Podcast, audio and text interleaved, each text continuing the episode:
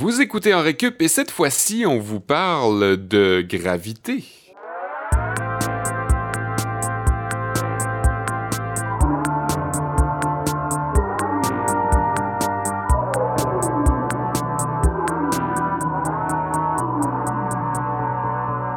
Tu tombes de haut, plus c'est grave. C'est ainsi que Sexe illégal, nos poètes contemporains définissent la gravité, qui est notre sujet pour cette en récup numéro 82 ou 83.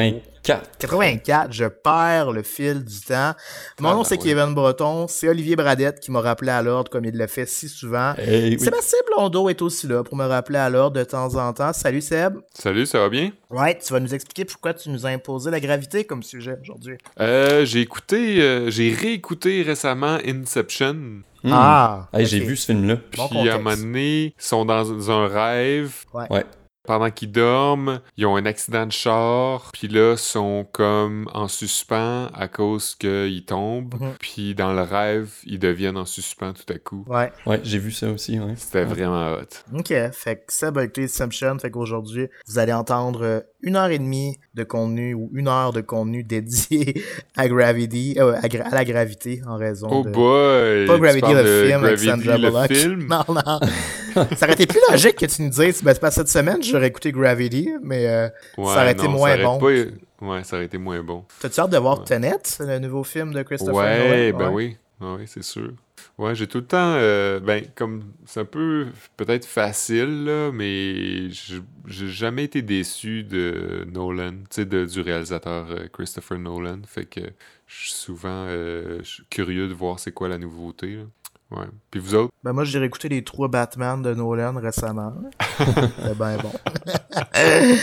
Euh, mais ouais, vous autres, c'est quoi, Olivier, toi, ta relation avec la gravité? Est-ce que tu la vis? Euh, constamment, euh, sans même m'en rendre compte. C'est c'est un- c'est quelque chose qui m'afflige, c'est quelque chose qui me pèse constamment. Mais euh, Mhm. par rapport à la gravité, je- je- il y a, il a peut-être une distinction à faire qui, qui me chicote souvent.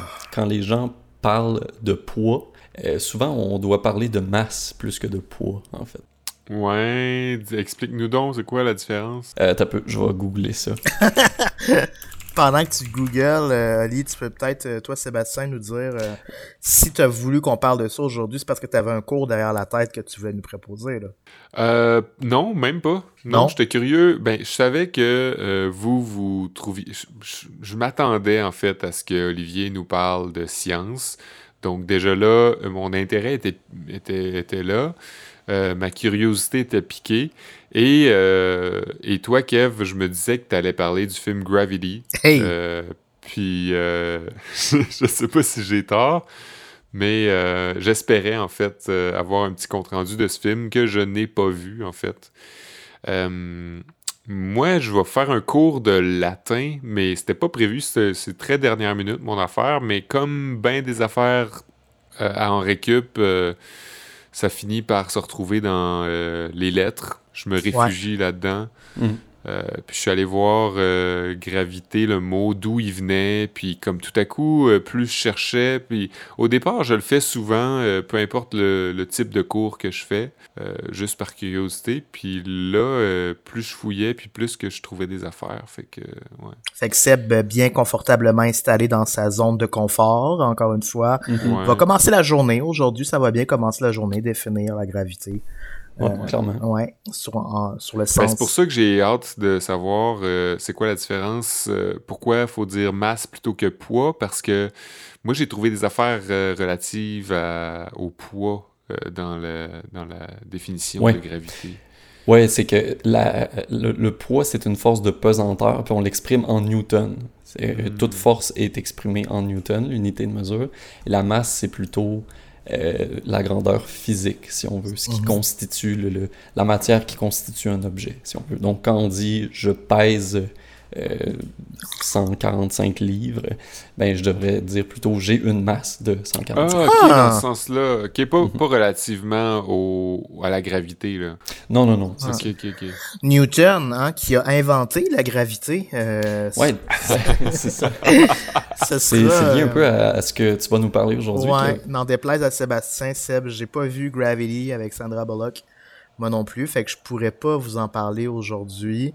Fait qu'à la place, je vais juste euh, parler de la fameuse histoire que tout le monde connaît au sujet de la pomme et de Newton en fin de journée.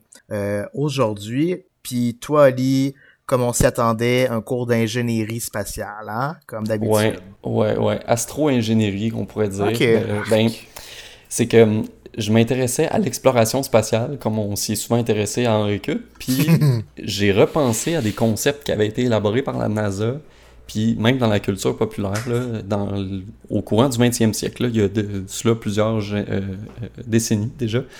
Puis euh, les principes de base de ces concepts-là impliquaient la gravitation euh, terrestre et la gravité. Donc euh, c'est pour ça que j'ai décidé de vous parler de ces concepts euh, qu'on connaît un peu moins. à- euh, je, je sens qu'on va apprendre des choses euh, par rapport à tout ça. Moi, j'en suis certain, Olivier. ok, ok. Super. Euh, avant de procéder puis que la cloche sonne, toi, je t'ai pas demandé si tu avais une relation particulière avec la gravité. Elle est entrée comment dans ta Hmm. vie, la gravité, toi? C'était quoi ton Euh, premier contact ou ton premier souvenir de la gravité? Quand j'étais jeune, euh, quand j'ai commencé à aller à l'école, ou même avant l'école, euh, à la table, à la maison, j'ai toujours eu cette fâcheuse tendance à me balancer sur les deux pattes de derrière d'une chaise. Mhm. Puis c'est pas mal là que la gravité s'est présentée à moi. Sinon, toi, je sais que euh, ton rapport avec les ascenseurs te force euh, à parler à la gravité une fois de temps en temps. Je défie constamment la gravité. Ouais, hein? Et j'ai habituellement, euh, par la force mécanisée de la chose, raison sur elle. J'en suis bien oui. Ça fait Ouais. un peu de nous des surhumains, les ascenseurs. D'ailleurs, ça ferait un bon sujet d'épisode des ascenseurs, éventuellement. Ouais, mais t'en À parles venir trop éventuellement. dans ta vie de tous les jours. Je pour, sais. euh, Je sais, je préfère un cours à moi tout seul. Une journée de cours à Ouais. peu- avoir ton podcast sur les ascenseurs, en fait, ça serait Hey, euh, quelle idée géniale. Ouais. Ouais. idée. Hey, par rapport à la gravité, euh, je faisais des petites recherches parce que il me semblait d'avoir entendu plusieurs fois dans, la- dans les films, dans les séries ou des jeux, une citation que vous reconnaîtrez peut-être. I don't think you appreciate the gravity of the situation. Je pense pas que vous, euh, vous, vous prenez conscience de la gravité de la situation. Uh-huh. Euh, Ça m'est arrivé deux, trois fois de tomber là-dessus dans des films. Puis là, j'ai fait une petite recherche vite vite sur Internet. Ça aurait été utilisé sept fois dans des films ou des séries, euh, cette citation-là. La première fois, ce serait dans la série Doctor Who en 1970 à l'épisode 7. Et euh, évidemment, j'ai pas écouté ça, mais euh, j'ai écouté Walking Dead. Puis dans un épisode, il y a quelqu'un qui dit cette même citation-là. Ah ouais. Ça m'avait fait rire parce que dans le jeu Overwatch, il y a un personnage qui s'appelle Sigma qui manipule euh, la gravité et qui reprend cette citation-là aussi. Ah, ah, ah. Ouais, je, je- C'est qui dans Walking Dead qui disait ça? Je juste... Eh boy, je pense que c'était avec euh, comment il s'appelait, lui qui avait un œil de un œil percé. Ah ouais, le gouverneur. Le gouverneur, ouais, c'est ça. C'était pas lui, mais c'était un de ses acolytes. je Ok, pense. ouais, ouais, ouais, ouais. Fait que pour ceux qui sont toujours à l'écoute, on s'en va dans un cours de latin euh, Ouais. parler du mot gravité dans un instant. Bon, bon, bon, je vous vois venir, les gars. Je sais que vous allez m'écœurer. Là. Je sais, j'arrive comme ça avec sous le bras mes livres de latin, mes grosses lunettes, mon débardeur, ma petite moustache naissante. J'ai l'air d'un cliché du nerd par excellence. On croirait que j'essaie de copier quelqu'un ici. Je sais pas, on n'aimerait pas de nom. Et pourtant, vous serez peut-être surpris d'apprendre que j'ai déjà demandé à ma mère de m'acheter un dictionnaire français-latin, latin-français au Ah, secondaire. Tellement pas étonnant. Ouais. Surpris, mais pas tant que ça, tu le dis, Kev, parce que au final, je ne cache pas mon intérêt pour l'origine des mots. hein, je le disais en, en- en introduction. Vous savez déjà ça. Ça m'a toujours fasciné de découvrir tout le chemin parcouru d'un mot qu'on pourrait considérer aujourd'hui banal. De penser que du bouche à oreille ou du plume à papyrus, pendant des décennies, des siècles et parfois même des millénaires, le mot s'est transformé, s'est greffé à un autre, a voyagé d'une région à une autre, d'une guerre à une autre, qu'il a arrêté d'être employé dans une langue tandis qu'il tandis qu'il commençait à l'être dans une autre.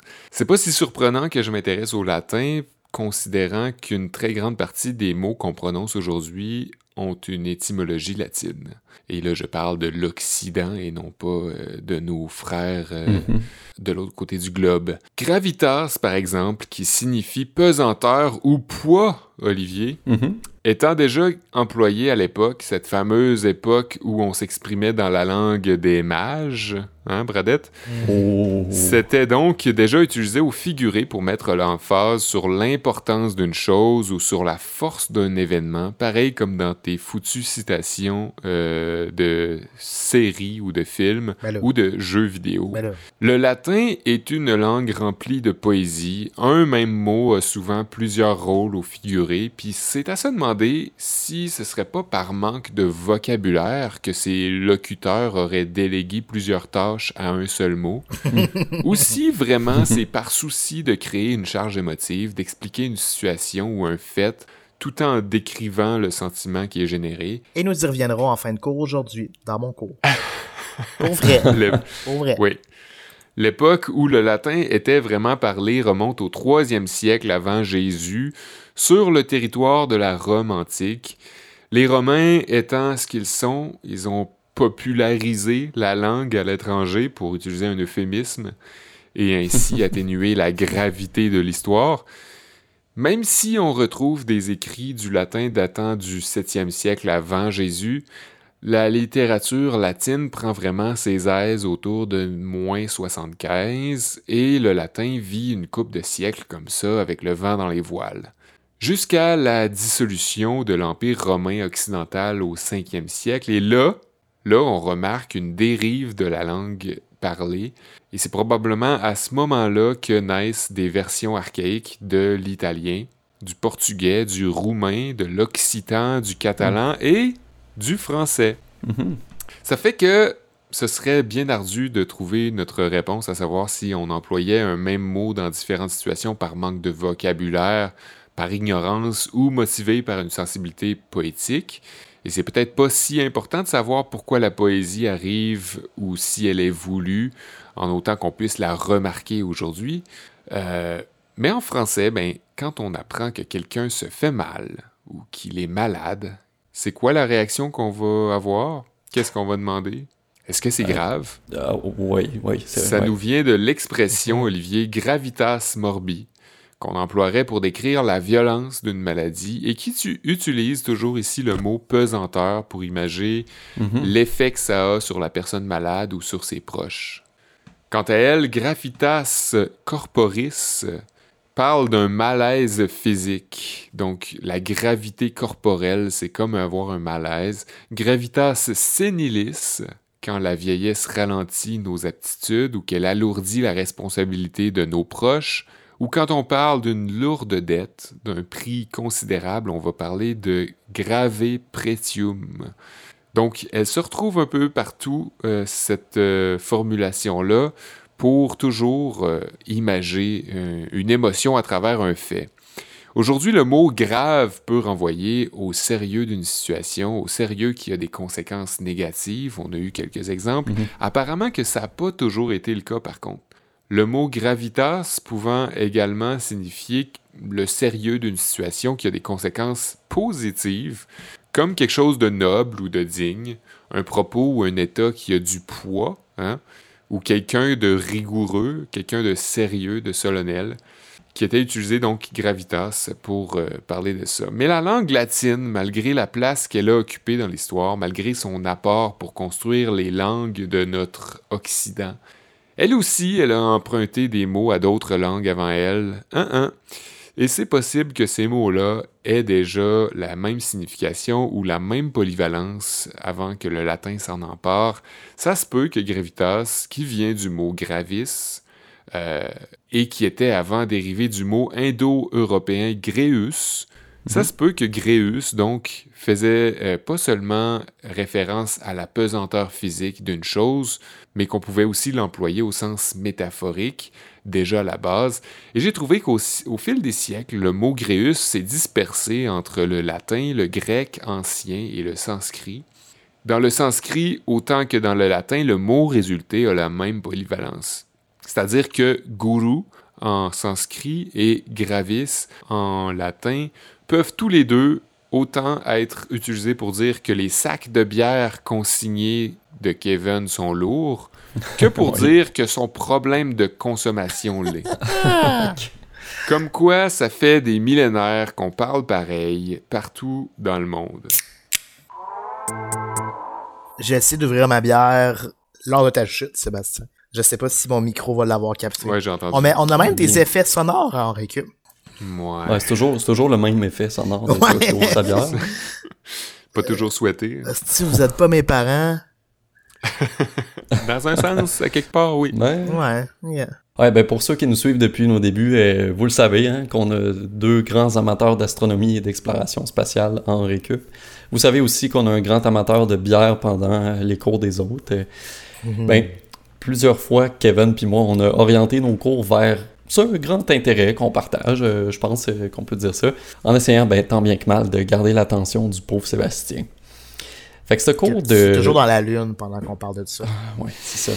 C'est un petit cours d'ingénierie de l'espace ou astro-ingénierie qui porte sur la façon dont on devrait concevoir les colonies ou les vaisseaux spatiaux pour faciliter la survie de leurs habitants dans la conquête spatiale des prochaines décennies. On a parlé euh, de tout ça dans notre mythique épisode 10 sur la solitude. Et à l'épisode 57 aussi sur la planète Mars, vous vous en rappelez? Ouais. L'exploration spatiale est sur le point de franchir une nouvelle étape importante avec l'intention de se rendre sur Mars, euh, oui, sur Mars, oui, dans les prochaines décennies. Et l'idée d'habiter dans l'espace pour une plus longue période de temps est cependant pas nouvelle. Déjà dans les années 70, il y a des ingénieurs de la NASA qui avaient créé des prototypes de colonies spatiales.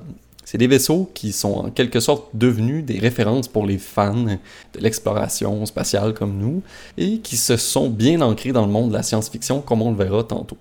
Je dis des vaisseaux, mais c'est plus des concepts de vaisseaux qui ne se sont pas concrétisés. Pourquoi je vous parle de colonies spatiales euh, euh, aujourd'hui? Ben, C'est parce que leur design implique fondamentalement une reproduction de la gravité terrestre. C'est un paramètre euh, d'une importance capitale qui distingue ces prototypes-là, ces prototypes de colonies, de la Station spatiale internationale actuelle, par exemple, euh, parce que les astronautes qui y sont, euh, en- pas en permanence, mais pendant quelques mois, ben, ils vivent constamment en apesanteur. Pour la station spatiale, c'est pas qu'elle a été mal conçue, c'est juste qu'à la base, on cherchait à étudier les effets de l'absence de gravité sur le corps humain. Puis comme vous le verrez, ben, ce serait pas mal plus compliqué de construire les colonies spatiales euh, que- que- qui sont listées dans mon cours que la station spatiale telle qu'on la connaît aujourd'hui. Sans même le savoir, en écoutant certains films de science-fiction, vous avez vu des vaisseaux spatiaux ou des stations spatiales inspirés du premier design dont je vous parle, Ben oui. celui de la station spatiale rotative. Dès le début des années 1900, ça fait quand même longtemps, là, les récits de science-fiction imaginaient déjà l'idée de construire des stations spatiales en forme de roue en leur donnant une rotation sur elles-mêmes pour reproduire la gravité terrestre dans l'habitacle. C'est le scientifique russe euh, Konstantin euh, Tsiolkovsky, qui est considéré comme un des pionniers du programme spatial de son pays, qui a été dans les premiers à élaborer cette idée-là.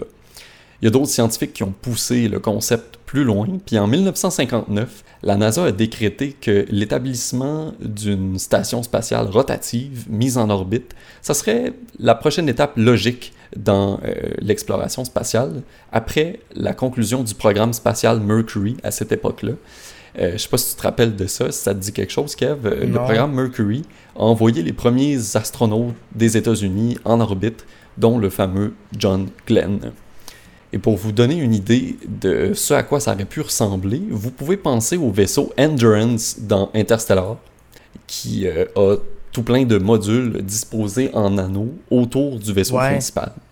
Et vous pouvez aussi penser, et c'est encore un meilleur exemple à mon avis, à Space Station 5 du film 2001 Odyssée de l'espace, qui démontre encore mieux le concept original de ce type d'habitation spatiale-là, vraiment en forme de roue euh, qui tourne euh, sur elle-même. Mais ce projet-là de la NASA ben, jamais abouti, évidemment, étant donné les contraintes techniques et budgétaires. C'est des constructions qui pourraient pas être assemblées sur Terre puis mises en orbite ensuite. Il faudrait, comme on a fait pour la station spatiale, les monter bout par bout en orbite Ah ouais. en lançant des fusées avec euh, des charges utiles. En 1957, Euh, pardon, en 1975, la NASA a réalisé une étude en collaboration avec la Stanford University pour élaborer le concept d'une colonie spatiale qui permettrait de loger, et là on va vraiment dans des chiffres euh, autres que la station spatiale, on parle de loger entre 10 000 et 140 000 personnes en permanence dans l'espace. Ah, ben ouais. Le concept qui en a découlé se nomme le Thor de Stanford. Un Thor, Seb, c'est comme un gros anneau en forme de beigne. Et ce qui distingue ce concept-là de tous les précédents, évidemment, ben, c'est sa dimension et l'intention de reproduire les conditions de vie sur Terre avec de la végétation, de l'eau, tout ce qu'il faut pour être autosuffisant. Là, on parle même de champs euh, d'agriculture. Euh, C'était gigantesque. D'un diamètre total de 1,7 km et d'une circonférence de 5,6 km, le Thor de Stanford effectuerait une révolution par minute pour simuler la gravité terrestre. Et Oui, comme un pas beigne, juste appelé le bang de Stanford. Ouais. il aurait pu. Il aurait pu aussi, mais je pense qu'ils ont voulu garder le, le terme scientifique, le genre, pour se la Ah, péter. ouais, ouais. Pour toi, genre. Pour les subventions Ouais, ben- aussi, j'imagine. Ça se peut aussi, ouais. Et comme un beigne, l'intérieur du disque serait probablement vide, et euh, sauf pour des grosses poutres de soutien, comme Ok. des genres de X qui passeraient au centre pour euh, soutenir la structure. Donc le, le diamètre de la zone habitable, réparti sur tout le pourtour de la station, serait quant à lui de 130 mètres sur toute la circonférence. Les Thors de Stanford auraient servi de première expérience pour tester le potentiel de colonies spatiales. Ils auraient été disposés entre la Lune et la Terre au point de Lagrange L5.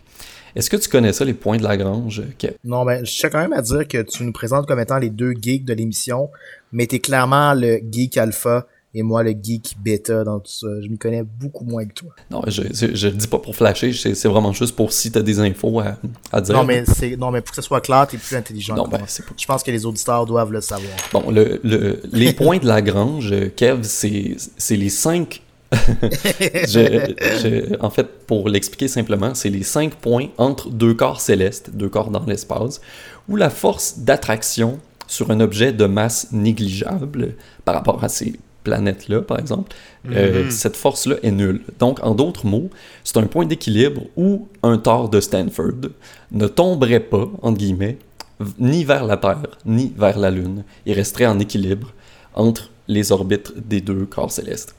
Il y a un concept similaire qui a été proposé par le physicien Gérard K. O'Neill en 1976, qui proposait la construction de cylindres, cette fois-ci, qui permettrait dès le 21e siècle, donc dans ces années-ci, d'explorer l'espace avec des colonies autosuffisantes. Les cylindres O'Neill mesuraient jusqu'à 32 km de long et auraient un diamètre de 8 km. C'est encore des, structures encore plus grosses que les torts de Stanford.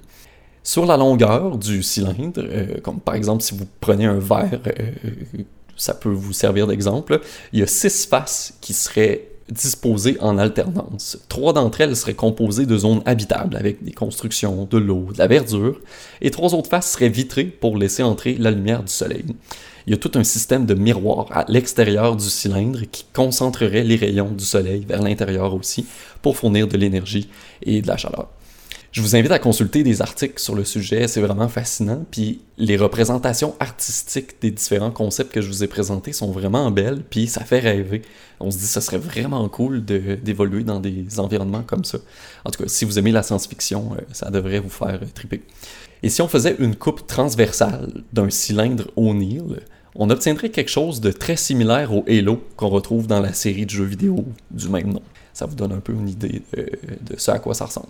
Je m'étais servi des cylindres d'O'Neill dans mon cours d'astrophysique au cégep de Chicoutimi. Euh, notre travail final consistait à imaginer une colonie spatiale capable de se rendre de la Terre jusqu'à une nouvelle planète habitable qui serait située à 185 années-lumière de la Terre. C'est un scénario fictif. Et à mon souvenir, la prémisse du travail, c'était que le Soleil s'éteignait plus vite que prévu, et là, la vie sur Terre était bientôt plus possible. Ouais. Ça me fait beaucoup penser euh, dans le roman euh, de Bernard Werber. Le papillon des étoiles, c'est exactement ça qu'il utilisait. Là. Ouais, ok. Un genre d'écosystème euh, Mhm. dans un cylindre. C'était bien bon. bien bon. Ben merci pour l'exemple. Verber devait reprendre cet exemple-là euh, des cylindres d'O'Neill, puis je suis sûr qu'à un moment donné, dans le livre, il doit l'expliquer, puis en quoi ça consiste, puis tout. Sûrement Ouais. mieux que moi dans mon petit travail de 12 pages au cégep, où j'avais nommé ma colonie le vaisseau. Avec un V majuscule. Et dans Ah, mon bah, scénario. Ouais, c'était euh, c'était vraiment pas. euh, J'assumais dans mon scénario que mon vaisseau voyageait à un dixième de la vitesse de la lumière. Et là, j'avais fait un savant calcul de relativité qui m'avait permis de déterminer que ça prendrait 1840 ans avant de se rendre à destination. Donc, en comptant 25 ans en moyenne par génération, ça donnait 73 générations d'humains qui se succédaient à bord du vaisseau avant de coloniser la planète. Et là, j'avais imaginé comment la société fonctionnerait dans ce contexte-là, euh, afin de s'assurer évidemment que l'espèce humaine survive jusqu'à sa destination finale. Tout ça en 12 pages. Là. On s'entend que c'est euh, pas complet comme travail, c'est pas étoffé ni réaliste. T'as-tu fini Et- par le présenter à NASA ou, Euh, non, c'est ça. euh, Je, je- l'ai présenté à mon prof. ou au moins l'envoyer à Tom Cruise? Ouais, tu sais, on sait pas. Il aurait pu, euh, il aurait pu m'aider dans, dans ma rédaction. Mais euh, j'ai euh, repêché une coupe de passages qui m'ont fait rire, dont un sur la cryogénisation d'ovules et de spermatozoïdes pour garder un pôle génétique suffisant. Je vous en lis un petit passage. On transportera en plus une banque de sperme et d'ovules à bord qu'on pourra utiliser une fois établi sur la nouvelle planète. On conservera ces gamètes par cryogénie dans des lieux sûrs et isolés. Certaines personnes protesteront probablement, s'indignant devant le manque d'éthique quant à la cryogénisation de gamètes. À cela, je répondrai que notre soleil s'éteint et qu'au point où nous en sommes, peu me chaud si on passe au-dessus des principes de ces gens. Donc, il n'y avait pas de niaisage. c'est ça que ça veut dire, pas de niaisage. Ouais, euh, gossez-moi pas avec vos affaires, là. euh, la vie de l'humain en dépend. L'éthique prend le bord quand l'humain est pour Ouais. disparaître. Et je vais terminer mon cours par le dernier paragraphe de mon travail. Le plus important est que les gens se préoccupent de leur environnement et tentent de préserver leur nouvelle planète. Ils doivent le faire en mémoire des milliards de leurs semblables qui auront regardé partir cet immense cylindre et qui auront dû rester sur Terre et dépérir. Au moment où ils arriveront sur la planète, les habitants du vaisseau seront peut-être les seuls humains restants dans l'univers. Il y a un peu de Bernard Werber en toi, Ali, je pense. Peut-être que je pourrais écrire un, un- un roman euh, là-dessus, ouais. Moi, je le lirais puis je le subventionnerais. Tabarouette. C'est vrai qu'il est rendu Big Shot, Kev, aussi. Là, il subventionne des affaires à cette heure. Mécène. Moi, en tout cas, si la fin du monde arrive, j'aimerais pas ça être confronté à Oli. Il a l'air prêt à tout. Euh, il y a plus de plus d'éthique, plus de plus de vergogne, aucune vergogne. Mm, Comme on l'a appris d'ailleurs dans notre épisode sur le cannibalisme, alors que lui a dit qu'il était tout à fait pour ça. C'était inquiétant. Depuis ce temps-là, il y a une a une tension entre nous. euh, ouais, un petit doute, un léger doute plane euh, sur euh, l'équipe. Avec un très bon cours, Olivier, j'en profite pour te dire combien, Ah ben c'est fin, c'est fin. combien je te respecte. C'est à toi, c'est à toi, Kev. Donc, euh, ben oui, on va conclure euh, cette euh, journée de cours sur la gravité. Je voulais faire un cours d'histoire, vous offrir un cours d'histoire aujourd'hui parce que euh, on s'appelle en récup, puis à l'école, on nous a tous déjà enseigné la fameuse histoire de Newton et de sa pomme. Le fameux Eureka. Sauf que ce que j'ai appris, c'est que ce chapitre de l'histoire-là a probablement été inventé de toutes pièces. Euh, c'est ce que j'ai appris en voulant en apprendre plus euh, sur le sujet aujourd'hui. Ben voyons, c'est pas, la, pas Bible. Pardon? C'est pas la Bible. Pardon? C'est pas la Bible. Ben presque. Je veux juste faire un rappel de la fable en question. Là. Le récit sera- se raconte comme suit.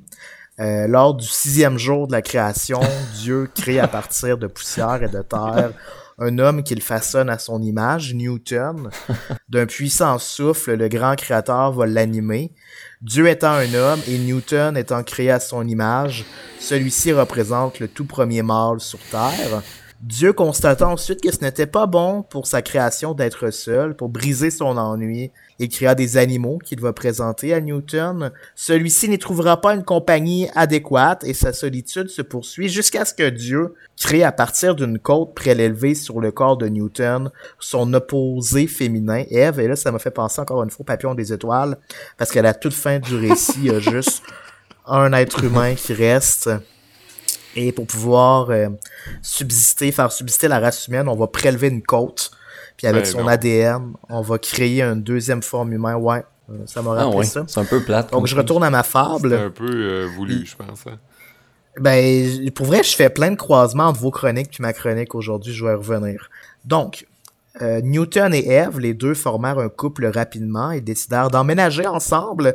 Et sous la proposition de Dieu, ils trouvent un loyer pas trop cher au sein du jardin d'Éden. En échange d'un peu de labeur et d'agriculture, Dieu leur fait un bon deal sur le loyer. La coop du jardin d'Éden. Ben, sur le bail du jardin d'Éden, il y avait inscrit en gros caractère une liste d'interdits. Pas de chien, pas de chat.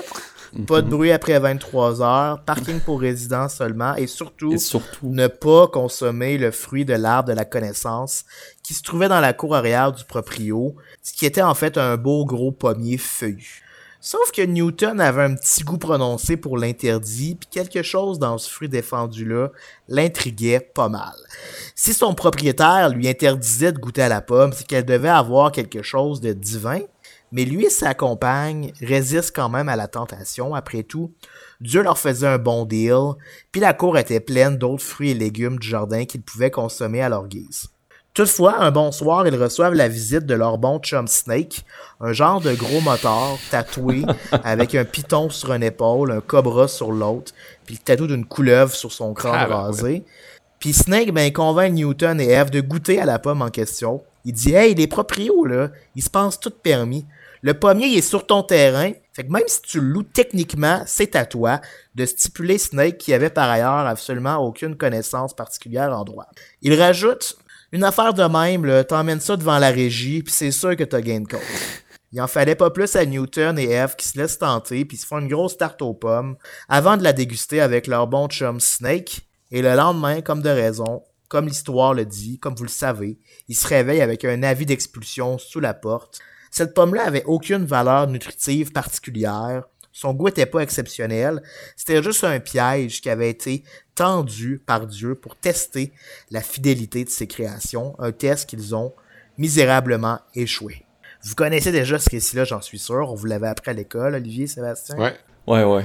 Ouais, c'est comme la tombe de Cain. Il y avait des noms là, qui n'étaient pas les mêmes nécessairement, là, mais euh, grosso modo, c'est la même histoire. Ouais, ouais j'ai pas pris de vérifier, là, en tout cas, mais une chose qui est sûre, en fait, c'est que ça a probablement été inventé, cette ben, histoire-là. en tout cas, la pomme a probablement été inventée, ou en tout cas, on s'entend pas chez les historiens sur la nature exacte du fruit. Pas mal tout le monde s'entend pour dire que le fruit défendu a bel et bien été tendu comme piège par Dieu, ça on sait. Mais c'était-tu vraiment une pomme que Newton avait croquée? Probablement pas.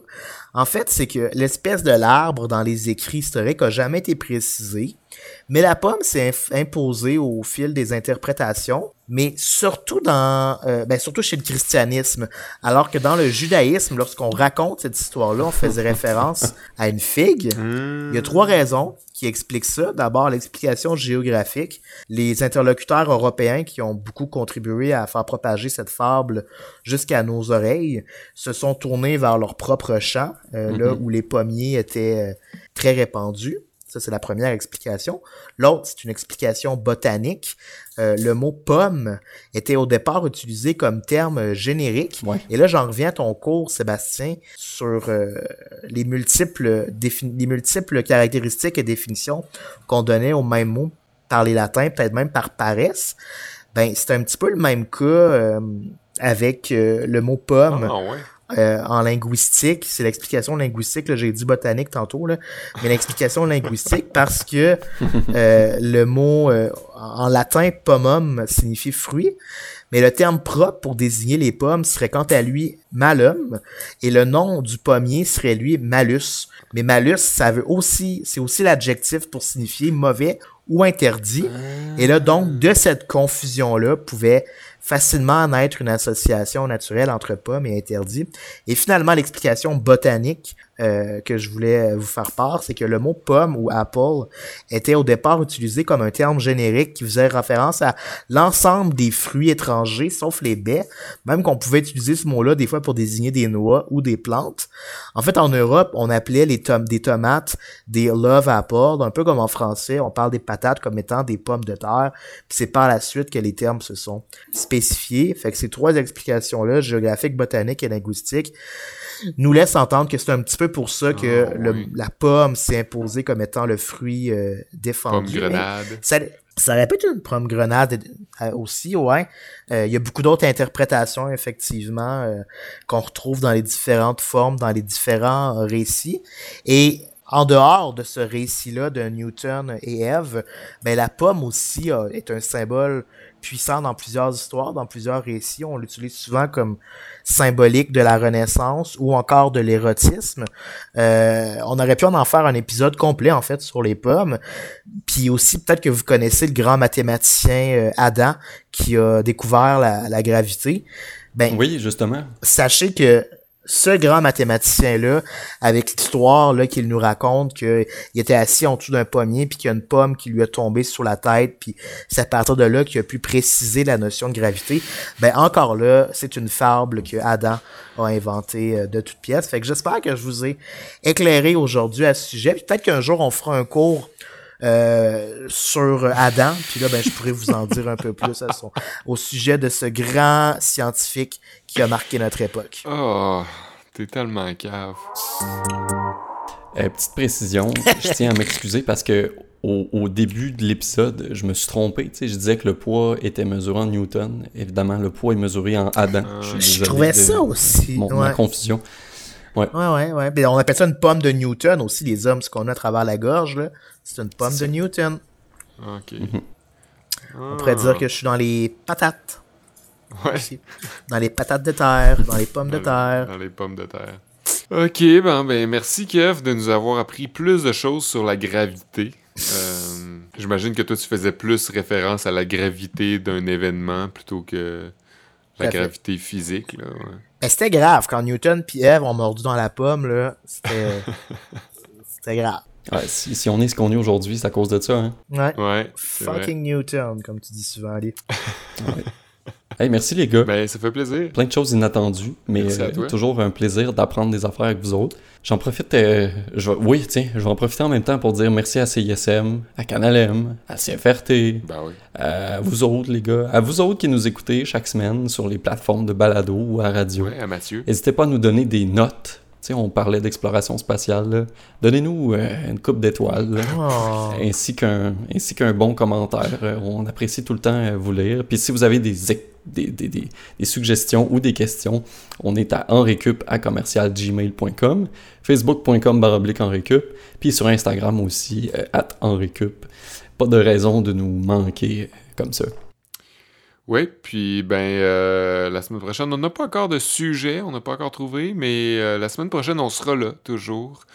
Euh, Fidèle au poste. Fidèle au poste. euh, on va essayer. Seb qui sera en direct de la Gaspésie. Ouais. Ouais. Comment ça, hein? Je sais pas. On tentait de. Tentait de, de changer de paysage. Seb qui va nous faire un topo sur les campings euh, temporaires euh, Qu'est-ce qui, aménagés. qu'est-ce qui est encore ouvert? Qu'est-ce qui reste des Ouais, que- sur quelle plage? Euh, Ouais, on va être en direct, d'ailleurs, la semaine prochaine, exceptionnellement. on sera... Non, c'est pas vrai, mais euh, ben, merci d'avoir été à l'écoute aujourd'hui. Puis euh, peu importe les conditions dans lesquelles Seb va se trouver la semaine prochaine, on vous promet qu'il sera là. Mhm. Ce sera Euh, pas grave. Ce sera pas grave. Et puis on va vous promettre une autre excellente émission. Merci beaucoup, Ali. Merci, Seb. Si vous avez des suggestions de thèmes, il nous en manque pour la semaine prochaine. Fait qu'hésitez pas. Puis on vous revient très bientôt. Ciao Ciao.